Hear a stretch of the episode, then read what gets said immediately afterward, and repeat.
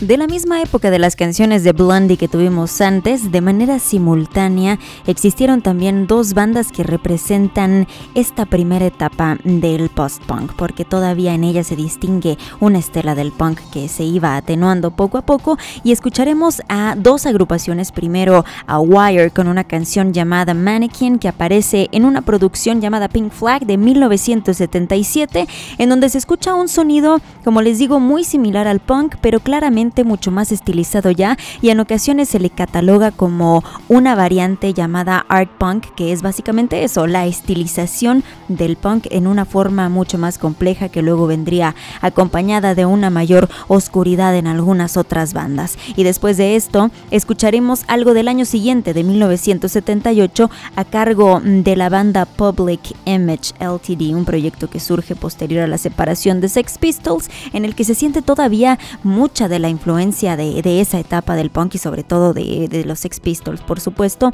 pero con una armonía mucho más notable, al igual que lo que ocurre en Mannequin The Wire, y que definitivamente resultan también muy importantes para lo que ocurriría después y nos sirven de ejemplo para marcar de alguna manera el inicio de esta línea que seguiría el post-punk a finales de los 70s. Los dejo entonces con esto que se llama Mannequin The Wire y Public Image.